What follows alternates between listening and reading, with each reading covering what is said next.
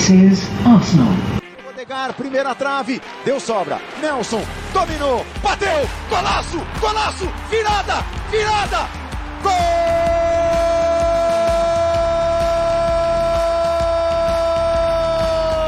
Nelson!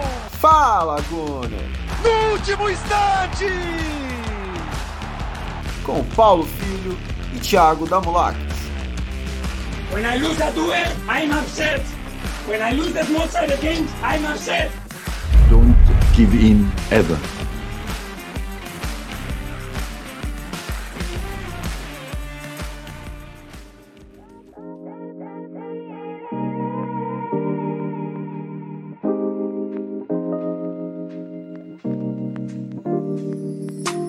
Fala galera, vamos chegando a mais um episódio aqui do nosso querido Fala Gunner, mais um episódio do nosso podcast e hoje para falar, claro, da vitória da goleada do Arsenal sobre o Sheffield United nesse sábado por 5 a 0, um jogo que foi muito tranquilo. Ao meu lado está o Thiago mais uma vez e a gente vai então partir para os comentários sobre essa grande vitória do Arsenal. Uma vitória que, claro, já estava, já era esperada, né, pelo torcedor do Arsenal, mas do jeito que a gente está jogando nessa temporada, não está empolgando muito, vem tendo alguns problemas em, em certos jogos da Premier League, é, não estava tão confiante para um 5 a 0 como foi dessa vez. Mas foi uma tarde que realmente tudo deu certo. E por que, que eu digo que tudo deu certo? Deu, deu tudo certo porque a gente ganhou de 5 a 0 e pôde poupar algumas peças, né? Testar algumas coisas novas. E também, rapaz, para completar esse, essa, isso que eu falei de tudo ter dado certo, o Enketia fez um hat-trick, né? Fez três gols e comandou aí a vitória do Arsenal por 5 a 0 Thiago. Uma vitória assim para dar mais confiança, claro. Foi contra um time muito fraco, que é o caso do Sheffield, que está lá embaixo na, na tabela. Mas é isso, né? Nesses jogos assim contra esses times mais fracos, a gente tem que golear, né? Fala, Paulo. Fala, Gunnar. E é, realmente a gente esperava que ganhasse, né? Mas 5 a 0 realmente não é todo dia que a gente vê. E eu, eu gostaria de lembrar aqui, inclusive, né, que dando uma olhada, o Sheffield já enfrentou o City e perdeu por 2 a 1 apenas, né? Tudo bem que foi no em Sheffield o jogo, mas de qualquer forma, 2 a 1 contra 5 a 0 tem uma diferença grande aí, né? E, e não só isso, né? Teve o jogo contra o Tottenham também, que eles abriram é, 2 a 0 se não me engano, e tomaram a virada para 3 a 2 ou foi 1 a 0 1 a e 0 tomou a virada 2 a 1. para 2 a 1 É, Isso. então eles seguraram ali até os 90 minutos e o Tottenham só foi virar já depois dos acréscimos, é, com participação do Richarlison, inclusive. Eu lembro bem desse jogo. Mas o, o Sheffield não vinha sendo uma presa fácil, né, para os times que estão lá na parte de cima da tabela. Já contra o Arsenal foi bem diferente. Tirando o Newcastle, né, que fez 8 a 0 lá. Ah, sim. e, É. e, e dessa vez o Arsenal poderia ter aplicado 8, 9, 10, que não ia ser um absurdo, não. É realmente uma, uma diferença muito grande. Acho que é, até, até aqui na temporada foi o jogo com a maior disparidade técnica, né? Completamente. É, no- não teve nenhum momento em que o Arsenal ficou sob pressão. O Raya praticamente não teve que fazer nada, né? A única ação praticamente dele no jogo foi aquele lançamento sensacional que ele deu pro Martinelli, que quase gerou um gol. É, e aí, inclusive, isso daí nos lembra do porquê que ele tá sendo o titular, né? Só pra gente manter a discussão Raya Ramsdale que tem sido comum, né? É, isso aí não vai acabar tão cedo. Mas realmente era um jogo também que o, que o Raya precisava, porque ele estava vindo numa sequência bem complicada ali, né? De alguns erros e de, do- da torcida realmente cobrando. Então esse jogo aí ele realmente não teve nenhum susto e pôde passar tranquilamente. E é isso. E aí o Arsenal continua como, como o, único time invicto além do Tottenham, né? É, du- o duelo do North London Derby né, com, invi- com invencibilidade e, e topo de tabela, um negócio que realmente a gente não via há muito tempo, né? Interessante Exato. isso acontecer. O, geralmente, ou o Arsenal tá muito bem e o Tottenham tá mal, ou o Tottenham tá bem e o Arsenal tá mal. Dessa vez, os dois estão muito bem e estão ali brigando no topo da tabela. Nesse momento, o Tottenham é o líder com 26 pontos, o Arsenal vem em segundo com 24. A única diferença é que o Tottenham tem 8 vitórias, a gente tem 7 e eles têm um empate a menos, né? Eles têm dois empates e o Arsenal tem três empates. Até o saldo é bem próximo. O Arsenal tem 15 de saldo, o Tottenham tem 13. É, então, os dois fazendo campanhas muito parecidas. A gente tem o mesmo número de pontos que o Manchester City, que também tem 24. Venceu o United por 3 a 0 sem muitos problemas nesse domingo. E o Liverpool vem ali em quarto com 23. Eu acho, inclusive, que esse aí vai ser o top 4, né? Eu acho que não vai ser algo Tá muito parecendo. diferente disso, não. O Aston Villa tem feito uma boa campanha. O Newcastle a gente já viu que vai ter problemas por causa da Champions League. É, acho que o Brighton também não também, né? Também, exatamente, uma grande perda aí pro Newcastle, né? Para quem não tá sabendo, ele vai ser suspenso aí por 10 meses por causa de aposta. Então, acho que o top 4 vai ser esse aí que a gente tem hoje. Claro que muita coisa pode mudar, mas do jeito que a gente tá vendo as equipes, é difícil de acontecer alguma outra coisa aí. E, claro, tomara que a única mudança que a gente tenha nesse top 4 é que o Arsenal é, assuma aí a, a liderança do campeonato, né? Mas, é, para falar do jogo, eu vou trazer aqui a, a escalação, como eu sempre faço, né? No início dos nossos pós-jogo. É, Vamos falar aqui do, do, do time que o Arteta escalou, com algumas mudanças, como a gente falou, foram cinco mudanças em relação ao time que vinha atuando. O Raya continuou no gol, Ben White na direita, Saliba e dessa vez foi o Kivior no lugar do, do Gabriel e Zinchenko na lateral esquerda. No meio campo, Rice, Havertz e Smith Rowe. O Odegaard foi poupado é, e o Jorginho também, né? E na frente, Saka, Enketia e Martinelli. O Enketia, claro, entrando no, no, lugar do Gabriel Jesus, que se machucou na, na última partida contra o, contra o Sevilha, que ele inclusive jogou muita bola, né? A gente uhum. não fez um pós-jogo de Arsenal e Sevilha pela Champions, mas foi a noite dos Gabriéis, o Gabriel é, Martinelli e o Jesus, os dois funcionando muito bem ali e foram fundamentais para a vitória do Arsenal, só que o Jesus acabou machucando e deu mais uma oportunidade para o Enketia, que dessa vez é, finalmente, né, aproveitou e assim, nunca te critiquei, tá bom? Vai ser o título desse podcast aqui. nunca critiquei o Enketia, jogou muito bem e fez gols bonitos. Não foram só três gols, né? Foram três gols bonitos, né? É dois, né? O, dois. O terceiro, é. É, Não, terceiro, eu, eu falo que o segundo foi, eu falo que o segundo foi bonito só por onde ele colocou a bola, né? Que foi ali no ângulo. Ah, sim. Mesmo tendo sido um gol, a, a maneira com que ele chutou ali não foi da, das melhores, a bola acabou indo pro gol de uma maneira bonita. Mas foram três gols legais aí do, do Enquetia. Gols de centroavante, mas também o, o terceiro gol, um gol de um atacante completo, né? É, como, como você mesmo disse, né? Parecendo que ele tinha, tinha baixado o Henry nele. Exato. É, o, o, jogo começou com o Arsenal é, tendo, claro, um pouco de dificuldade para abrir o placar. O, o, primeiro gol veio só aos 28 minutos, mas eu queria que o Thiago é, fizesse aí uma análise do, dos, dessa escalação diferente que o Arteta trouxe, né? O Odegaard foi poupado, me parece que ele tem uma lesão aí no quadril, então ele vinha já carregando essa lesão há alguns jogos. Tomara que seja o, a desculpa pela qual ele vinha atuando mal nos últimos jogos, né? É, é. Mas estava precisando ser poupado realmente. Mas o que, que mudou nessa escalação do, do Arteta, Thiago? Você, o que, que você achou? Ah, eu achei. Acho que assim, o principal a comentar é que é, a gente não via muito o Arteta fazendo uma rotação muito significativa em jogos da, da liga, né? Tudo bem que também o Arsenal não estava tendo a, a, exigência da Champions League né, no meio de semana. Isso é algo a, se, a, a, a colocar nessa discussão também. Mas seja lá por qual motivo for, a gente não via isso acontecendo com muita frequência. E, e é importante que aconteça, porque a gente vê o City, por exemplo, que sobra né, na, na, no cenário de liga, é, eles têm uma rotação muito maior de elenco, principalmente na defesa. Né? Aquele, a, a linha de quatro deles roda bastante. E isso, é claro, ajuda muito no, no, no, longo prazo, porque você tem um desgaste menor dos jogadores. E a gente vê nas últimas janelas o Arsenal fazendo contratações que me parece que são para, em algum, em algum momento, ter uma situação minimamente parecida, né? De você conseguir ir trocando as peças sem ter uma grande perda de qualidade, para justamente ir poupando seus jogadores, né? Não, porque a gente lembra, se a gente voltar no tempo, né? Tem um tempinho já até, mas nem tanto assim. O Wilshire, jovenzinho ainda, jogou sei lá quantas partidas seguidas na Premier League apanhando jogo atrás de jogo e depois o físico dele foi detonado, né? O Fábregas também sofreu com isso. E a gente né, tá acostumado a ver esse tipo de coisa no Arsenal, mas é claro, é, é, é ótimo quando você tem possibilidade de rodar mais o elenco. E, e a gente viu no, no jogo desse, né, o Gabriel parece é, que foi, foi pro banco nessa, nessa partida porque ele também não estava 100% fisicamente.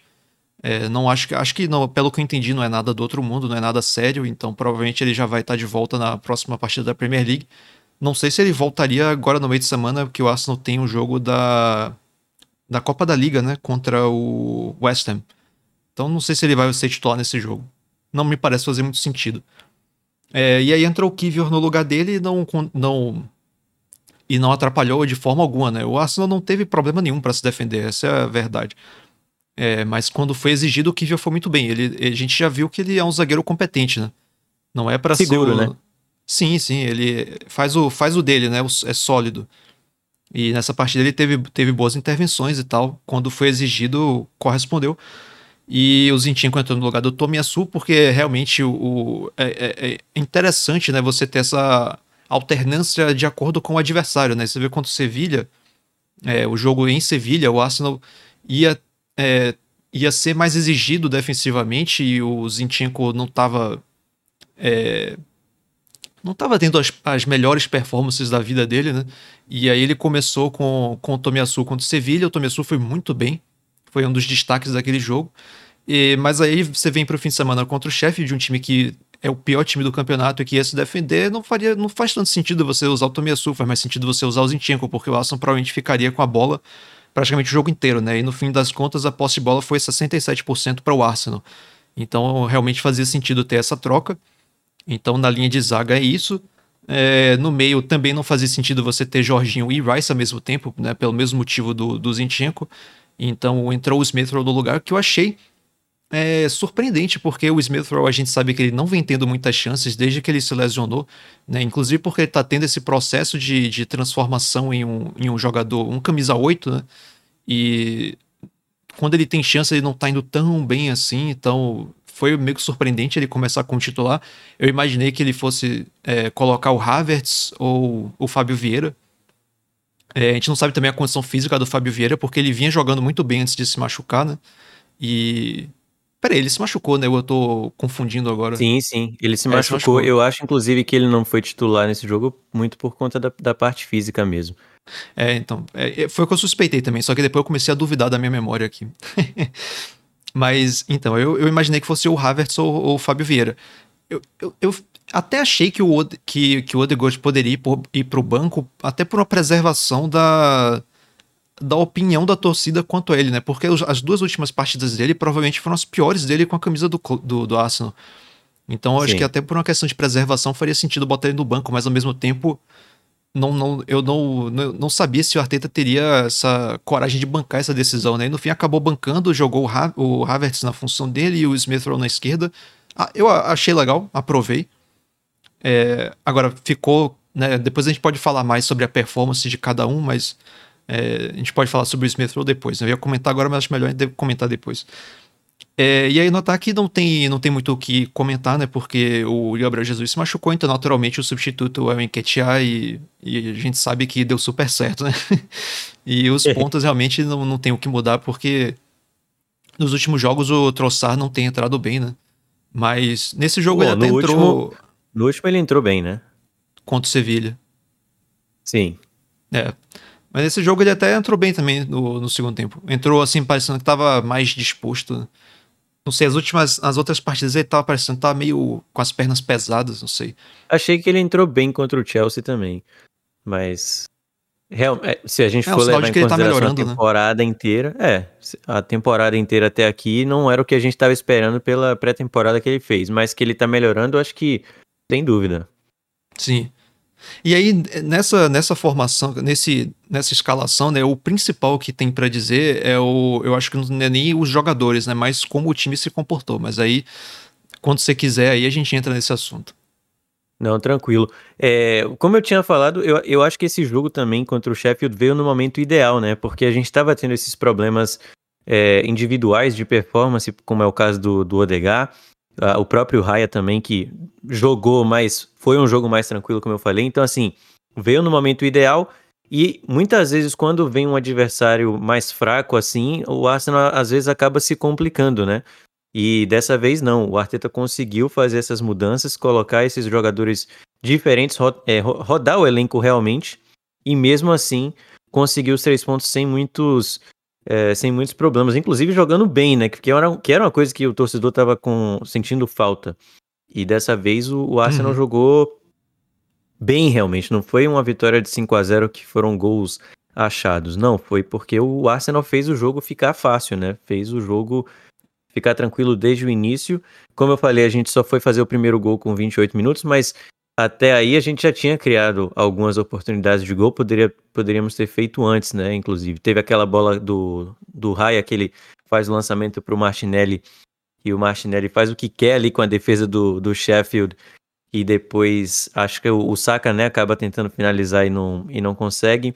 Sim. É, e aí depois a gente consegue o primeiro gol com, com o Enketia, que foi uma jogada realmente de pivô, de centroavante, ele recebe o passe e, e já domina ajeitando para finalização. Então, isso era uma coisa que a gente vinha cobrando dele já há bastante tempo. A questão da qualidade, né, do, do, do, do assim, da, da, parte técnica realmente que ele tem pecado muito no, nos jogos até aqui com a camisa do Arsenal, mas dessa vez ele dominou com muita categoria ali, já girando o corpo para poder finalizar e fazer o primeiro gol do Arsenal com 28 minutos, como eu falei. E aí, de, depois a gente terminou o primeiro tempo ainda com, com 1 a 0 só no placar. Não parecia que a gente ia golear no segundo tempo, né? Mas é, o segundo tempo realmente foi uma, uma chuva de gols. Agora, em relação a. A gente pode falar sobre a, a performance individual, se você quiser, agora, é, de cada um no, no primeiro tempo, antes da gente passar pro, pro segundo tempo. Quem, quem que você pode ter, assim, de, de maior destaque? Acho que o Rice é, tipo, disparado molhado, hoje o jogador. é, exato. É chovendo molhado é o jogador mais importante que o Arsenal tem. É, é, eu acho que se assemelha muito à questão do Rodri no Manchester City, que muita gente fala, uhum. pô, não é o melhor jogador do City, mas ele é o jogador mais importante. E o Rice tem se tornado isso no Arsenal, né? Ele não é o melhor jogador, mas sem dúvidas hoje é, é, o, é, o, é o jogador mais importante para aquele encaixe, para fazer o time funcionar. E, e tanto ofensivamente quanto defensivamente, às vezes ele segura a barra ali sozinho, parece que ele se multiplica no campo, né? Impressionante a, a, a aptidão física que ele tem. E mais uma vez foi destaque no jogo de hoje. Ele deu assistência, né, pro Enquete no primeiro gol. O passe foi dele. Então é, é com certeza e... um dos destaques do primeiro tempo. Diga. É, envolvimento em gol nos últimos três jogos, né? Sim, ele tá se tornando cada. Assim, demorou um pouquinho, eu acho, para ele poder se encaixar no jeito que o Arteta queria que ele jogasse, mas demorou muito pouco mesmo, né? E, e toda semana eu vejo o pessoal falando, pô, paga mais 50 milhões lá pro West Ham, paga mais 10 milhões, porque realmente 100 milhões ficou muito pouco pela quantidade de. pelo, pelo que ele tem produzido pro Arsenal desde que ele começou, né? Desde que a temporada começou, ele tem só evoluído, não tem evoluído. É, então é realmente impressionante assim o, o desempenho que o, que o Rice tem tido, inclusive quando o time não joga bem. Que esse é. é o grande ponto, né? Quando os outros jogadores não performam individualmente bem, o Rice continua jogando bem. Então, isso é um ponto a se destacar, porque mesmo quando o coletivo não tá funcionando, ele consegue se sobressair. É, realmente ele é é, é, eu acho que ele tá sendo pra gente o que o Bellingham tá sendo para o Real Madrid, né? Aquele cara que você contrata e realmente faz uma diferença absurda no time. Talvez faltam é... uns gols, né? Que a gente não pode comparar, mas. É, é mas os isso, gols que. Certeza. É que no, no, caso do Rice são os gols que ele evita também, né? É. é o... E o Bellingham joga mais adiantado. Sim, sim. É, não, eu não tô comparando um com o outro, obviamente, né? Tô falando só assim do é. impacto pro time. Sim, de importância. Não, inclusive se o Bellingham tivesse vindo pro Arsenal, os dois estariam jogando juntos tranquilamente, né? Sim, imagina. Seria uma coisa de louco, velho. É, assim, no, no, no, primeiro tempo, né, obviamente o, o, Rice foi muito bem de novo, né, deu assistência e, e em geral foi uma ótima atuação. É, mas assim, você você falou sobre o Arsenal jogar, jogar bem, né? Fazer o 5 a 0 e jogar bem. Inclusive, eu é, quero até elogiar a sua colocação de que é, o jogo veio no momento bom, né? Um jogo desse. É, realmente, eu não tinha pensado nisso, mas é, é bem isso mesmo. Esse jogo realmente veio na hora bem, bem oportuna, né? Para o Odegaard descansar, o Raya jogar uma partida que ninguém contesta ele e tudo mais. Concordo 100% com o que você falou. O próprio e... Havertz também ganhar mais uma chance no time titular. É... E completou 90 minutos, né? Sim, exato. Então, aqui o próprio no primeiro... Smith Rowe também, muito, assim, muitos nomes no, do, do, que, do elenco que não estavam conseguindo ter muitas oportunidades conseguiram nesse jogo aí. Eles não podem reclamar, né? É o Nene também, muito importante é o Nene ter jogado Até o Nene, a gente vai falar sobre o Nene, que inclusive deu uma assistência aí, não, não foi oficial, mas é, ele raspa de cabeça na Nos bola, a gente vai falar sobre o gol. foi. Com certeza, né? Então até o Elneny teve é, uma oportunidade aí no jogo de tão fácil que foi, né? Até o Elneny, o Arteta falou, tá bom, traz o, traz o Elneny aí, porque ele tá merecendo jogar também. É.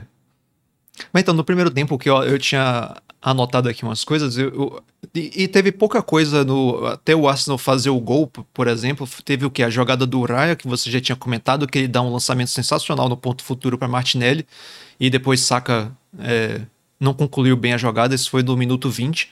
Aí no 28 tem o gol do, do Enquetear, né? Muito bem, muito bem feito. E aí depois disso, é, aconteceu uma coisa muito interessante, né? Que foi o que eu tinha falado antes, que foi de, de dinâmica de movimentação, né? Porque, teoricamente, no posicionamento, o Arsenal fez as substituições foi o quê? O Havertz ficou na função do Odegaard, o Smith ficou na função que o Rice vinha fazendo e o Rice na função do Jorginho. Teoricamente foi isso. Só que é, o Arsenal até, mesmo depois de ter feito o gol, não estava com, não tava criando muitas chances, não estava aquela performance que o torcedor queria ver. E aí teve uma movimentação do Havertz ficando mais pelo lado direito, com o Saka indo pro, indo pro centro, né? Eu até tuitei isso no fim do primeiro tempo, que foi um negócio que me chamou muita atenção. E me lembrou, não tô comparando, obviamente, mas me lembrou o que o Fernando Diniz faz, né? Que é de botar os seus jogadores mais habilidosos para jogarem próximos um do outro. Porque no que o Havertz começou a segurar a, a, a largura do campo e o Saka ficou mais livre pelo meio, o Saka começou a jogar meio que como se fosse um camisa 10, com a liberdade de, de ir para onde para onde o ataque estava fluindo, né? Então, várias vezes aconteceu do Saka jogar junto com o Martinelli. Teve, teve uma jogada que eu acho que o Martinelli finalizou, ou foi o Saka, não me lembro agora. É, mas teve mais de uma jogada que eles combinaram ali pela esquerda que, que deu certo para o Arsenal. E depois disso, o Arsenal começou a criar um volume maior de chances. E isso também se estendeu ao segundo tempo, né? Não, não é como se eles realmente tivessem trocado de posição, mas muitas vezes aconteceu isso dessa, dessa troca de um com o outro. E, e, e também antes dessa movimentação acontecer, o que estava me chamando a atenção era que o, o Arsenal estava conseguindo levar perigo com lançamentos vindos de trás. E, e isso é interessante também porque o, o Saliba ele, ele é um bom passador, então muitas vezes ele quebrava as linhas. O Zinchenko estava dando esses passes vindos de trás também. Então é, é, sempre interessante também você ter essas alternativas, né? Quando tá ali o jogo meio fechado, sem chance de você ter quem, quem tem mais espaço, né? Quem tá para trás ter essa capacidade de fazer esses passes. E nisso o Zinchenko é excelente, né? Um dos melhores do ramo. É, tudo, é claro que tudo tem, tem sua situação, né? Nem sempre ele vai ser o cara adequado para ser titular ali, né? Como a gente já comentou, o Tomiyasu muitas vezes vai ser o cara é, escolhido para jogar ali, ou até o Timber quando a gente finalmente estiver ali disponível, mas nesses jogos assim é realmente muito interessante ter ele ali, porque ele acha uns passes assim que, que mesmo a gente vendo na transmissão aqui no, do conforto do nosso sofá, a gente não, não enxerga o passe e ele lá no é, com toda a pressão do jogo enxerga e quebra as linhas e tal. Então acho que assim, no primeiro tempo os, os destaques para mim são esses, né, de jogador específico, é mais do das dinâmicas, né? O Arsenal fazendo esses passes vindos de trás, principalmente com Saliba e Zinchenko, e essa troca de posições entre Saka e Havertz, que assim, o o Havertz jogando aberto pode parecer uma coisa de maluco, porque ele é lento, né? Ele é meio desengonçado assim com a bola. Ele realmente não é um cara que você imagina jogando na ponta, mas ele jogou na ponta várias vezes pelo Bayer Leverkusen, que foi na época que realmente chamou a, é, é, chamou a atenção do, do mundo para ele, né? E naquela época ele jogou muitas vezes assim aberto. E se você considerar o jogo do. mais até o do Guardiola do que o do Arteta, porque o Arteta tem um estilo mais direto do que o Guardiola. Mas eu principalmente se você for comparar com o City, faz muito sentido você ter um cara como o Havertz. É, porque pegue o Grealish, por exemplo. Esqueça o Grealish do Aston Villa, né? Porque o, Gre o Grealish do Aston Villa é outro cara. O treinador, isso eu já até vi sendo dito, né? O, o treinador do Aston Villa, que acho que era o Dean Smith na época, é, dava liberdade total para ele ir para onde ele quisesse. E já no City não, no City é, ele tem a liberdade dele super restrita. Então, basicamente, o que ele faz é receber a bola, geralmente até de costas para o, o marcador, e reciclar, né? Tocar para trás, ou então prender ali e tentar fazer uma tabela. Raramente ele vai pegar e vai partir para cima, como o Martinelli faz, como o Saka faz. Sim.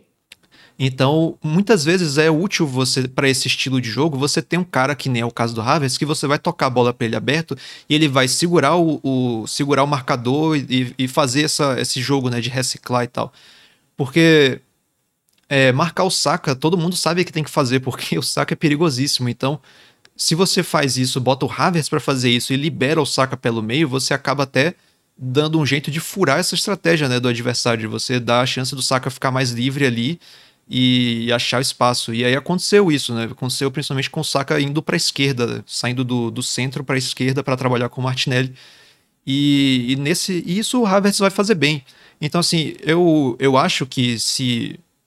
É, é, que isso não, isso não começou desde o início do jogo, né? Então eu não sei até que ponto era já fazia parte dos planos é, testar essa movimentação, ou se foi uma sacada né, ali do, durante o jogo do, do Arteta, da comissão, de mandar eles fazerem isso. Mas agora que a gente já viu isso acontecer e já viu isso acontecer dando certo, eu acho que é algo para a gente prestar atenção para em jogos futuros isso acabar acontecendo de novo.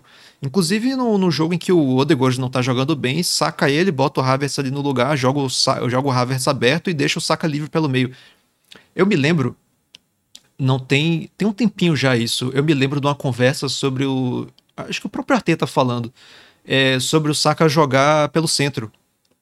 E isso, e inclusive, se você voltar lá bem mais pro início do trabalho do Arteta, quando o elenco ainda era uma porcaria comparado com o de hoje, muitas vezes o Saka jogou na, naquela época que o Arsenal jogava com cinco atrás, e o Saka era o ala esquerdo.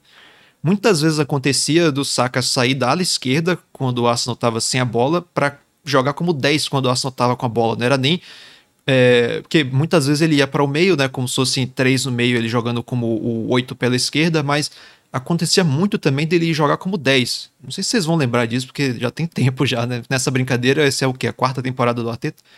Isso aí não era uma fase muito boa de, de lembrar, né? Também não, pois é. Isso foi lá a primeira, segunda temporada do Arteta.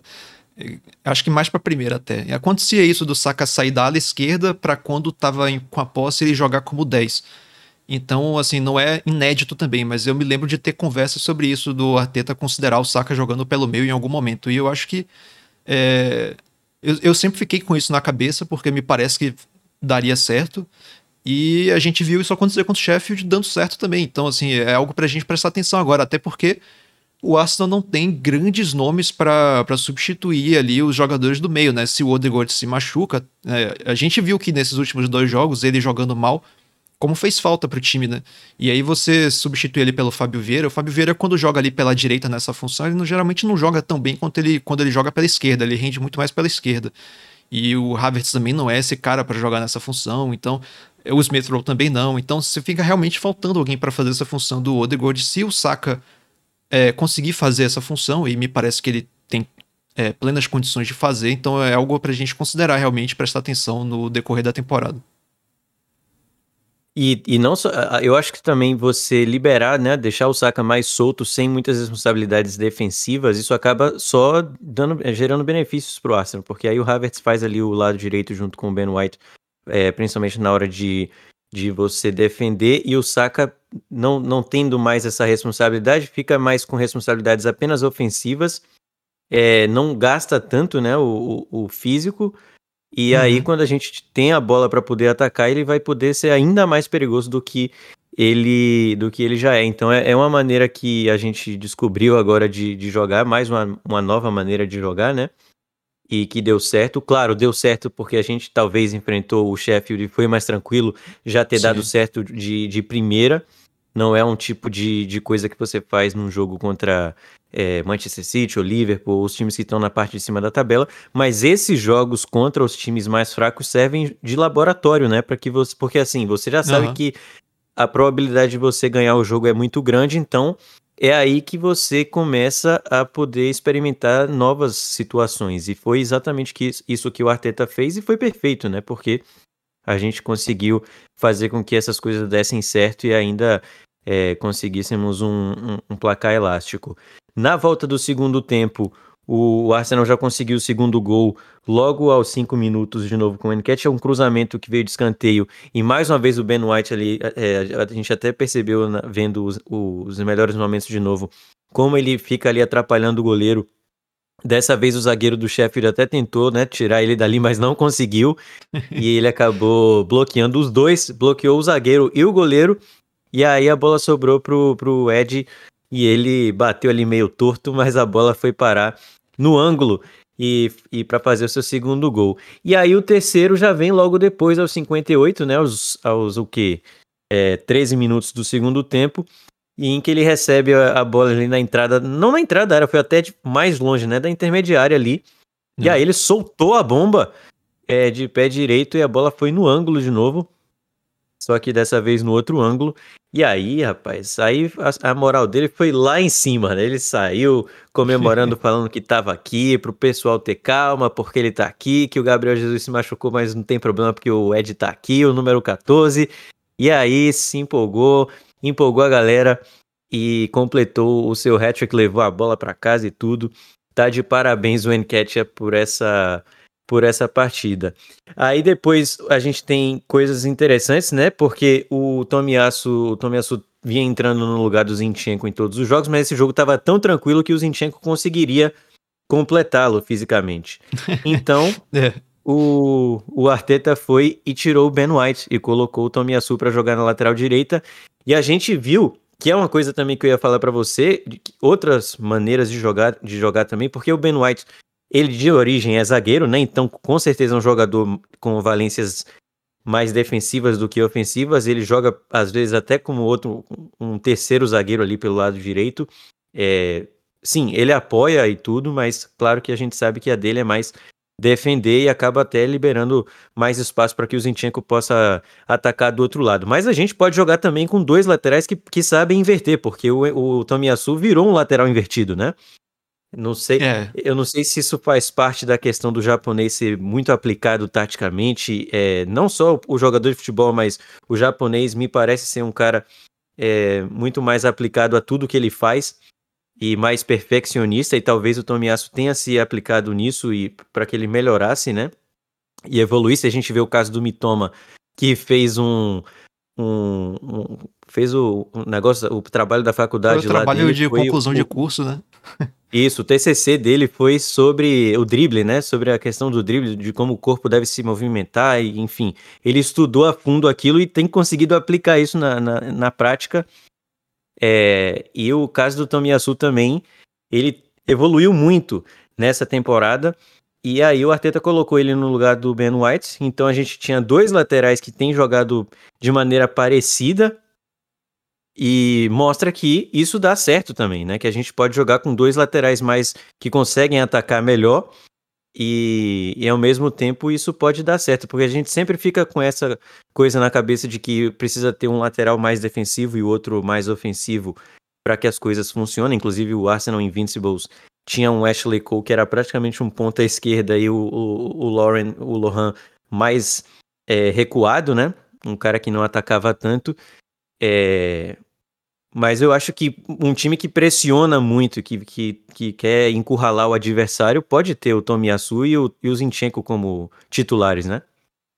É, inclusive porque no jogo de posição é, você geralmente tem ou, ou a, a, na posse você tem 2-3, né, linha de 2, linha de 3, ou você tem linha de 3, linha de 2. Né? O Arsenal geralmente fica alternando entre, entre uma coisa e outra a depender da, da situação. Né? Às vezes o White fica ali como zagueiro, às vezes não. É, e o, o, Tottenham que tá melhor do que o Arsenal, né? Na tabela, infelizmente, tem que dizer isso. O Tottenham joga invertendo os dois laterais né, o tempo todo. E no, geralmente o Pedro Porro e o e o outro lá, o, o Dogui. Eu não sei como é que pronuncia o nome dele. É, não sei como é que pronuncia, isso me incomoda não saber, mas vamos de Udogi, né? Como tem sido dito. é, é isso pode acontecer com o Arsenal também, né? É, inclusive, eu acho interessante falar, porque a gente descobriu agora, depois desse jogo, que a mãe do Tomiyasu tinha morrido na temporada passada, né? Que ele teve umas, umas participações bem patéticas. E nessa temporada agora é muito melhor o nível, a gente pode, pode ser até devido a isso também, né? Que claro. realmente a gente muitas a gente vezes não, fica... sabe, né? É isso. direto a gente não sabe o que tá acontecendo na vida dos jogadores e como isso afeta eles. E... O, o próprio Odegaard também, a gente não sabe aí se ele tava com a, com a lesão que tava, tipo, incomodando de verdade, e por isso que ele não tava tão bem assim, ou pode até estar acontecendo outra coisa também, porque a gente sabe que bola o cara tem, né? Que o cara sabe jogar. Sim. Não ia desaprender do nada. Ah, Inclusive, lesão é uma coisa que a gente nunca tem como ter certeza, porque o Arteta é o mestre em esconder isso, né? A gente vê a Sim. coletiva pré-jogo, é mesmo que não ter visto nada. Ele mente Exatamente. uma coisa horrível. E. Agora, assim, o- é, não tem muito tempo eu critiquei o Tomiyasu, não sei se você, não sei se você lembra, Paulo, que eu, que eu falei que ele, quando o, o atacante ia pra cima dele, ele imediatamente se desesperava, começava a correr pra trás já, ele tava bem desesperado, assim. Sim, E de uns sim. tempos pra cá ele melhorou um absurdo, ele tá bem mais Confiança é confiante. tudo. É, é impressionante a evolução dele. E assim, é bem possível que daqui pra frente ele acabe sendo o titular nos jogos mais importantes no lugar do, do Zinchenko, né? E faz Exato. todo sentido Ou- ele entrar. Oi? Diga. Não, não diga você. Não, eu ia falar que ou pode ser essa situação dele entrar também na lateral direita e jogar junto com o Zinchenko, né? É uma Ah, possibilidade também. Esse jogo serviu justamente pra isso, pra gente ver novas possibilidades de como o Arsenal pode jogar e essa é mais uma. Eu ia dizer que fez muito sentido ele entrar no lugar do White, porque o White é muito menos poupado, né? Na outra lateral tem revezamento, na Também. direita pouco tem, porque o Tomiyasu acabou virando lateral esquerdo, né? Agora- ainda mais agora que saiu o Tierney, o Timber não, não tá disponível. Aí o White acaba é ficando Cedric, né? sobrecarregado. É, pois é. o Cedric nem tava, nem tava envolvido, né? Tava na arquibancada vendo o jogo com o Gabriel Jesus. Mas acho que é porque não tinha lugar no banco, né? Deixa eu ver. É isso aí. São nove no banco e ele ficou de fora. É, por motivos óbvios, né? E aí, é, aos 66 também, além da saída do, do Ben White para a entrada do Tomiyasu, o Martinelli também saiu, acredito que também por uma questão de é, poupar, né? O- ele colocou Sim. o, o Troçar no lugar do, do Martinelli. E aí depois, aos 73, a gente tem mais substituições.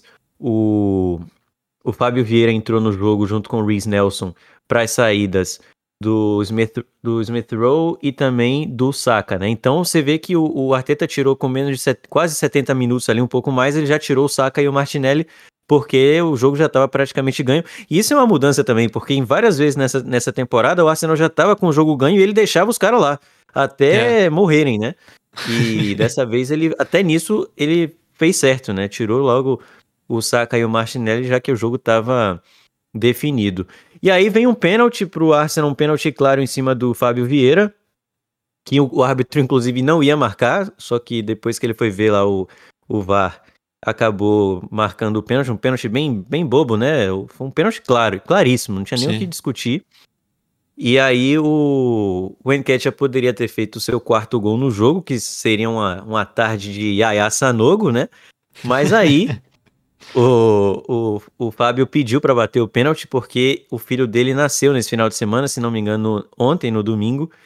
E aí ele queria fazer uma homenagem pro, pro filho e tal. Não sei se é filho ou filha, mas é, o Enquetia foi, falou, entregou a bola para ele, inclusive falou sobre isso na entrevista pós-jogo.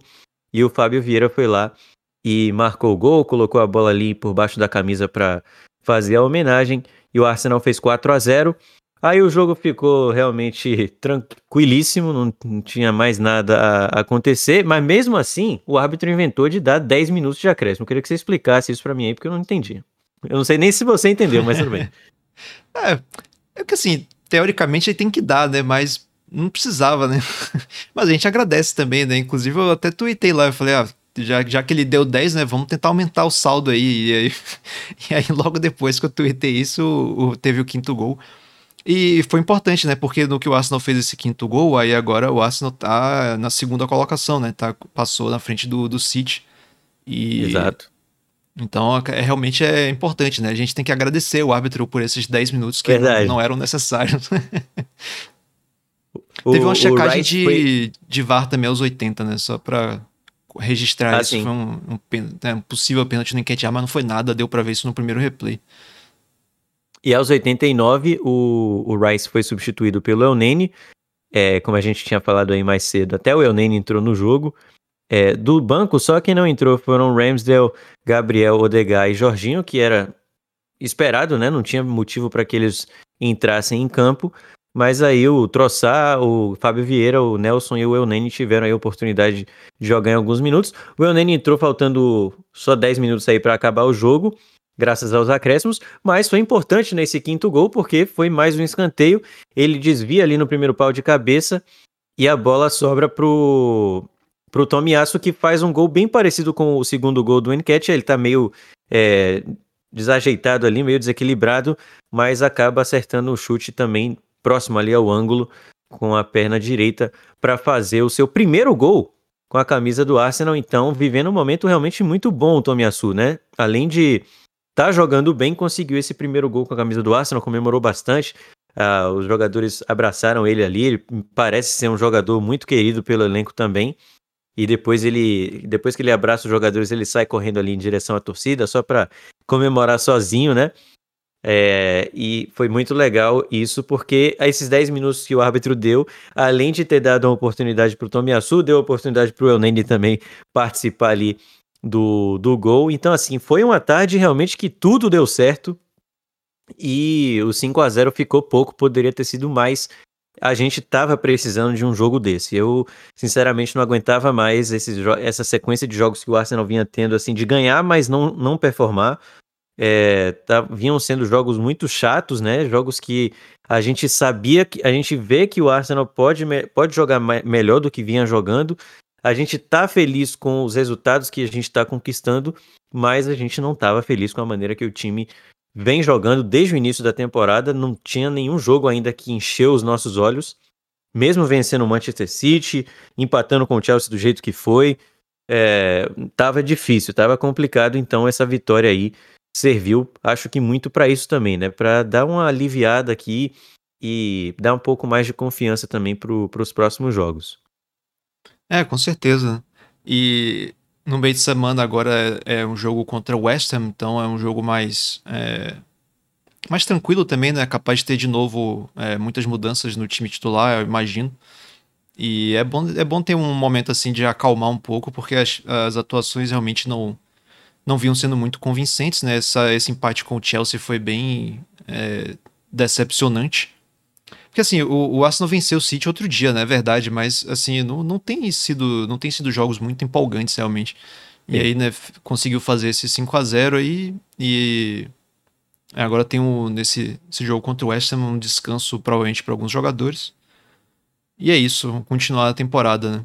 Inclusive, é, a gente acabou não, não falando nada sobre o jogo contra o Sevilha, né, que foi no, no meio da semana, mas foi uma partida competente do Arsenal. Né? Não foi uma partida empolgante, mas foi uma partida competente. É, então, assim, é nesse, nesse ponto que a gente está falando, né, de, de ser empolgante, né? É, contra o Sheffield deu, deu a possibilidade de ter uma partida assim mais tranquila, né, que não é tão competitiva assim e que dá para o torcedor se animar mais um pouco. É, se a gente for fazer um, um, uma, um review aqui do que foi a temporada até agora, a gente começa é, a gente começa a temporada ali com o. Tá me ouvindo? Tô te ouvindo.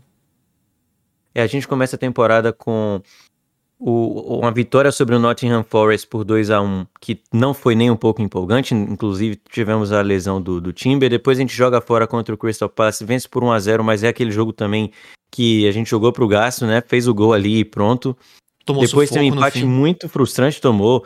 Tem, tem, um empate muito frustrante contra o Fulham em casa, de 2 a 2 Depois a gente vence o Manchester United, mas foi um jogo que até os últimos 10 minutos tudo poderia acontecer. A gente poderia ter perdido aquele jogo, né? Teve o gol do Garnacho que foi é, anulado. Claro que os últimos minutos foram muito bons pra gente. Teve o gol do Gabriel Jesus, driblando o Dalot, teve o gol do Rice, mas num contexto geral não foi um jogo também de encher os olhos. Aí depois a gente vence o Everton fora por 1 a 0 que também foi um jogo complicado, e a gente já não vencia lá há anos e serviu mais para ganhar mesmo.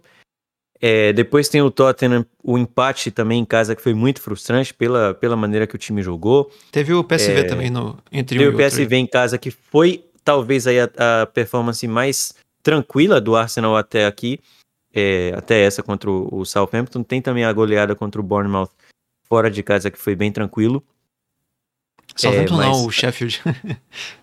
contra o Sheffield. É, é porque eu tô acostumado com o, Southampton, mas o, o, o Sheffield. É, então, assim, a gente aí venceu o Brentford fora pela Copa da Liga, aí venceu o Bournemouth e foi um jogo 0 bem perdeu chato. pro Lance. Chato. Esse contra o Brentford perdeu pro Lance. Chato. Muito, nossa, e jogou com um time bem misto também. É, perdeu pro Lance fora de casa, que foi a primeira derrota e única da temporada até aqui.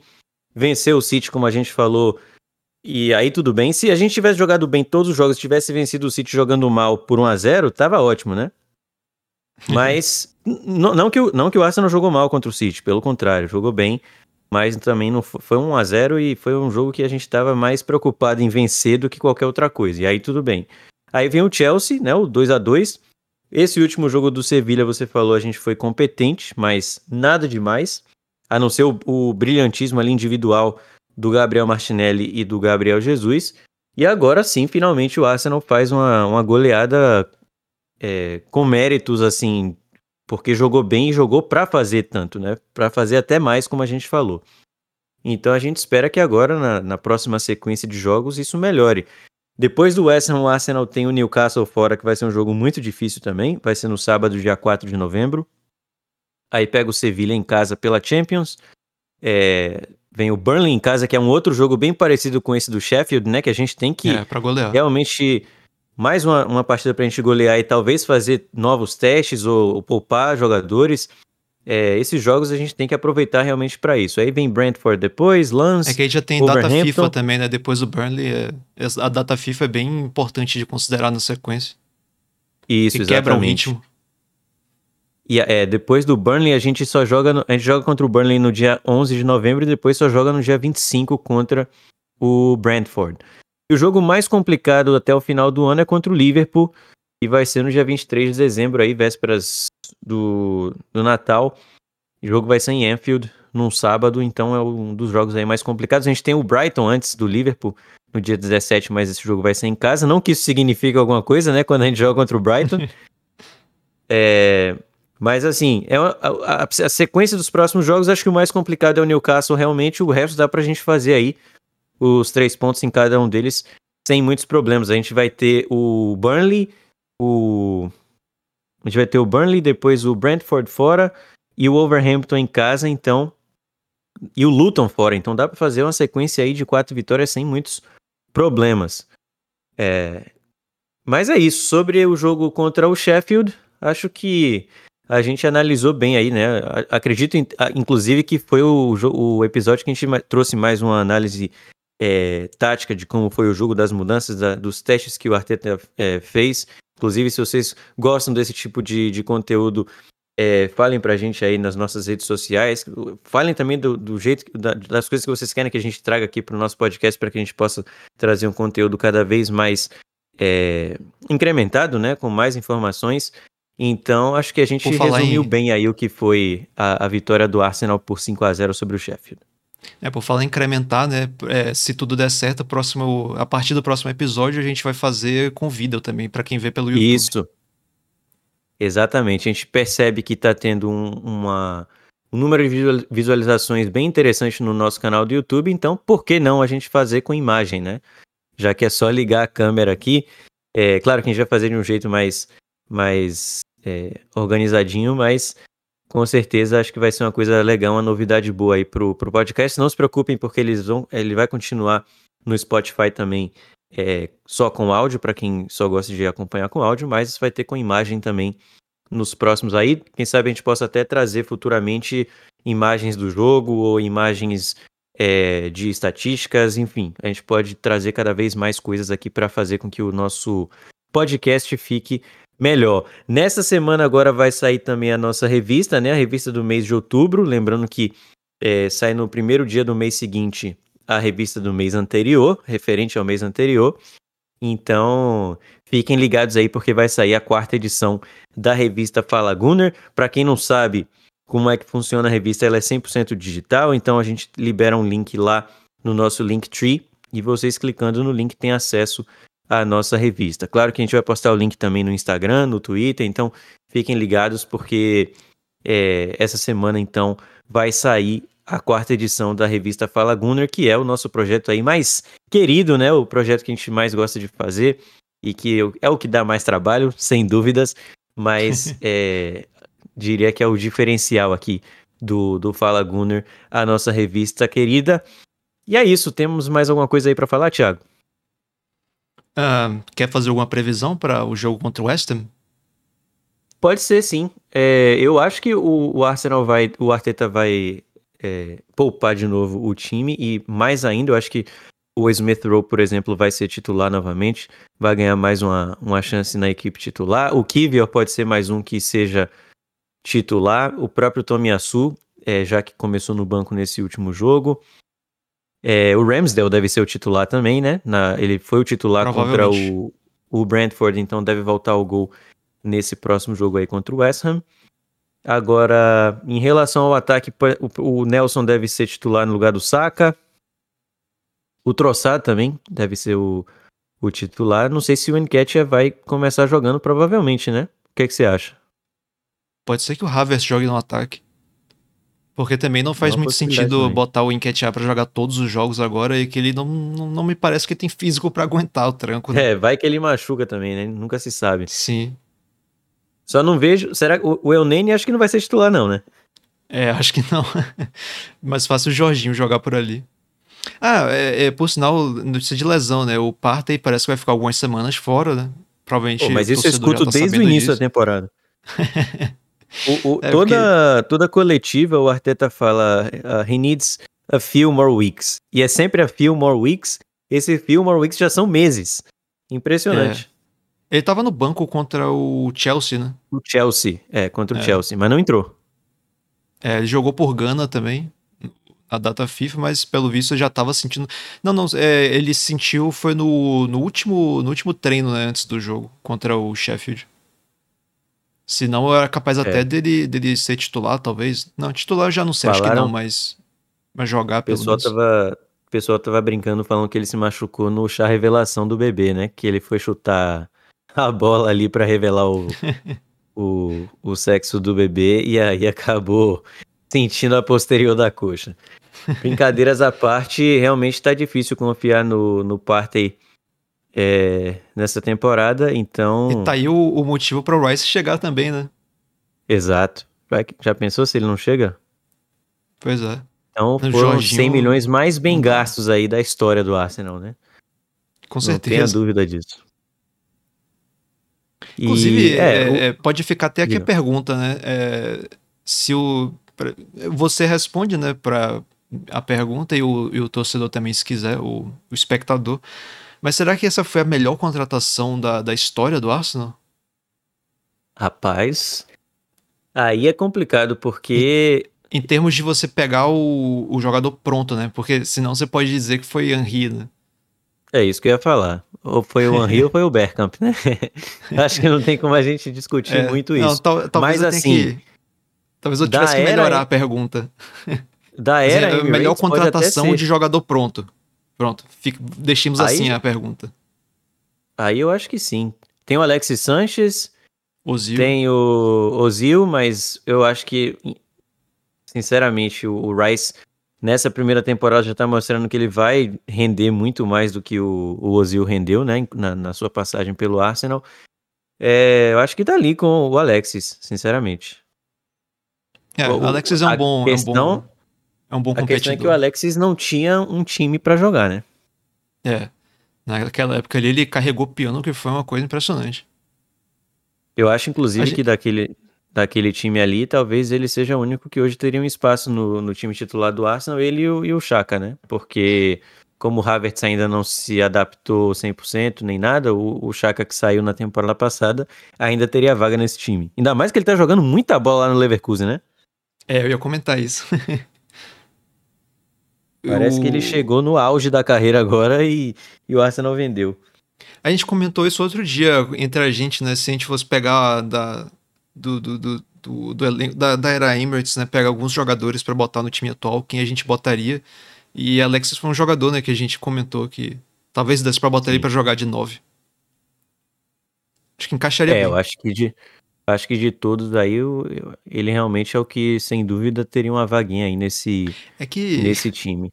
é que ele é meio fominha, né? Não sei se é prestável. É, o problema era esse. O problema era esse. Isso sem dúvidas. É, para questão do jogo coletivo, é, isso seria complicado realmente. Mas eu acho que jogando num time desse, mesmo o cara sendo fominha, ele acaba entendendo, velho, e, e até muda, sabe? Porque É, a questão é que quando você é fominha e você ainda vê a, a, a necessidade de você ser fominha, aí que complica, porque você duplica isso, né? O time É, ele não tinha muita escolha. ruim. Exato, ele não tinha muita escolha, ele tinha que ser, né? Ele já gostava de ser, e aí ele tinha que ser, então pronto. Juntou a, a fome com a vontade de, de comer. É, o, o Grealish era meio fominha, né? E no City ele aprendeu a, a trabalhar pro time. É. Mas então é isso, né? Então é isso, galera. Eu acho que ficou de bom tamanho aqui o, o episódio do podcast, o pós-jogo, claro. Se você gostou, já sabe o que fazer, né? Além de seguir a gente no Spotify, para quem acompanha no Spotify também, se inscreve lá no nosso canal no YouTube. É, deixa o like aí também para quem está acompanhando no YouTube. Segue a gente nas redes sociais. Fiquem ligados no lançamento da nossa revista. Meio de semana tem Arsenal de novo, como a gente falou aí pela Copa da Liga. E a gente se vê na próxima semana para falarmos, é claro, do. Já tô, já tô até esquecendo, ó. o próximo jogo contra o Newcastle, que vai ser no, no próximo sábado, beleza? É isso. Muito obrigado a todo mundo que acompanhou até tenho, aqui. E a gente se vê na próxima. Tem mais alguma coisa? eu tenho só uma observação, né? Porque teve, no meio da semana teve jogo contra o Sevilha e a gente acabou que não, não, não fez assim, uma cobertura mais dedicada a esse jogo, mas assim. A fase de grupos da Champions League é meio chata, né? Não sei se vocês vão concordar comigo, mas eu acho ela meio chata. Os jogos não são muito animadores e tal. É, mas assim, quando, quando for pro mata-mata, né? A gente. Não, não, não, não sei se vai acontecer, mas é, é provável que a gente faça um episódio extra, né? É, Assim. depois do, né, na sexta-feira, talvez, não sei. Isso aí a gente vai ver ainda no futuro, mas pra dar atenção à Champions League, né? Que obviamente a gente, pô, ficou seis anos sem jogar Champions League, a gente, né, tem que valorizar a maior competição. É, não de podemos tratar a Champions como a Europa League, né? É, exatamente. Mas, assim, pelo menos por enquanto, né, esses jogos são meio chatos, meio desinteressantes, mas depois, né, quando virar mata-mata, a gente. Inclusive, tem uns. Tem um, tem um, tem uma, um projeto interessante sobre isso, né? Depois a gente vai ver se acontece mesmo, vocês vão ficar sabendo, né, se, se vier, mas tem, tem umas ideias legais até para fazer conteúdo sobre isso. E é isso. Por enquanto, pelo menos assim, a gente comenta mais por alto, né? Mas Isso aí. é isso. É que o grupo também não ajuda, né? O nosso grupo, a gente até falou É. no sorteio que é meio um grupo de Europa League. Se fosse o grupo do Newcastle, que tem PSG e Milan, aí Sim. dava pra gente fazer até live du- durante o jogo. Mas o grupo do Arsenal na Champions essa temporada realmente não tá muito empolgante, não, nem, nem os jogos até aqui. Mas, como o Thiago falou, a gente vai aí trazer novidades na, a partir do mata-mata, beleza? Muito obrigado a todo mundo mais uma vez e a gente se vê então na próxima segunda-feira com o pós-jogo de Arsenal e Newcastle. Valeu!